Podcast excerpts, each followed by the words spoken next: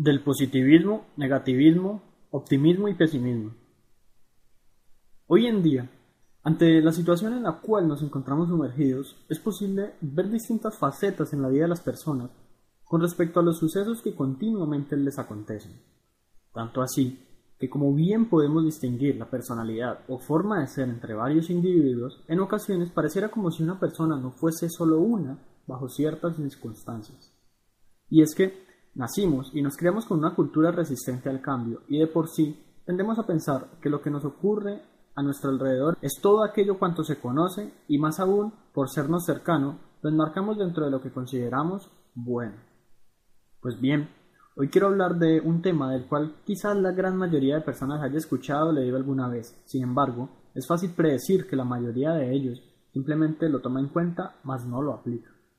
¿Cuántas veces has dicho como en el año nuevo dejaré de hacer tal cosa, o a partir de la próxima semana seré más ordenada, o jamás vuelvo a... Rellena la frase. Con la sensación de que todo no fue más que simples promesas, de que muchas veces tenemos metas y sueños muy grandes, mas sin embargo nuestro enfoque no nos permite por algún u otro motivo conseguir lo que nos proponemos. En este orden de ideas, quiero resaltar que gran parte de los pensamientos que se nos cruzan por la mente cada día y a cada instante caen clasificados dentro de uno de los siguientes grupos. El positivismo, el negativismo, el optimismo o el pesimismo. Hablemos del positivismo. Este se relaciona básicamente con ver cada actividad de manera beneficiosa, ver el mundo con ojos triunfadores. El optimismo está estrechamente relacionado con la fe y la confianza en sí mismo, Creer que todo nos va a salir bien no es cosa sencilla, ni tampoco asegura que así sea. Sin embargo, nos llena de convicción y fuerza interior para intentarlo. El negativismo, por su parte, quizás todos hemos sido negativistas en algún momento de nuestras vidas, pues debido a la situación o al entorno que nos rodea, formamos en nuestra mente los posibles resultados de nuestros actos configurándolos dentro de lo que damos por sentado y en base a la experiencia de otros que han fracasado. El optimismo el origen de esta palabra surge del latín optimum, que quiere decir lo mejor. Es decir, las personas optimistas creen que el caso más óptimo es al cual se va a llegar. En otras palabras, si se toman en cuenta todas las posibles situaciones, solo la mejor de ellas es la considerada como viable. El pesimismo, contrario al optimismo, solo tiene en cuenta los peores resultados y situaciones en la vida. Es aquí donde uno suele caer en un círculo vicioso de desdichas atraídas principalmente por la predisposición al fracaso. Luego de estas breves definiciones, lo que uno podría pensar es ¿cuáles de ellas son mejores para mí? Muchos dirán, obviamente, el positivismo y el optimismo, ¿no? Claro. Mas se cuestionarán acerca de si es imposible ser negativista o pesimista y allí llegan los problemas. Las personas en general tienden a creer que no todo puede ser bueno, de que tiene que haber un equilibrio entre el bien y el mal, o sin embargo no se dan cuenta de que con ello simplemente logran limitarse a no conseguir logros superiores, pues el dejar lugar para el negativismo y el pesimismo es dejar lugar al fracaso y la desdicha. Bueno, pero ¿cómo superar al pesimismo y el negativismo?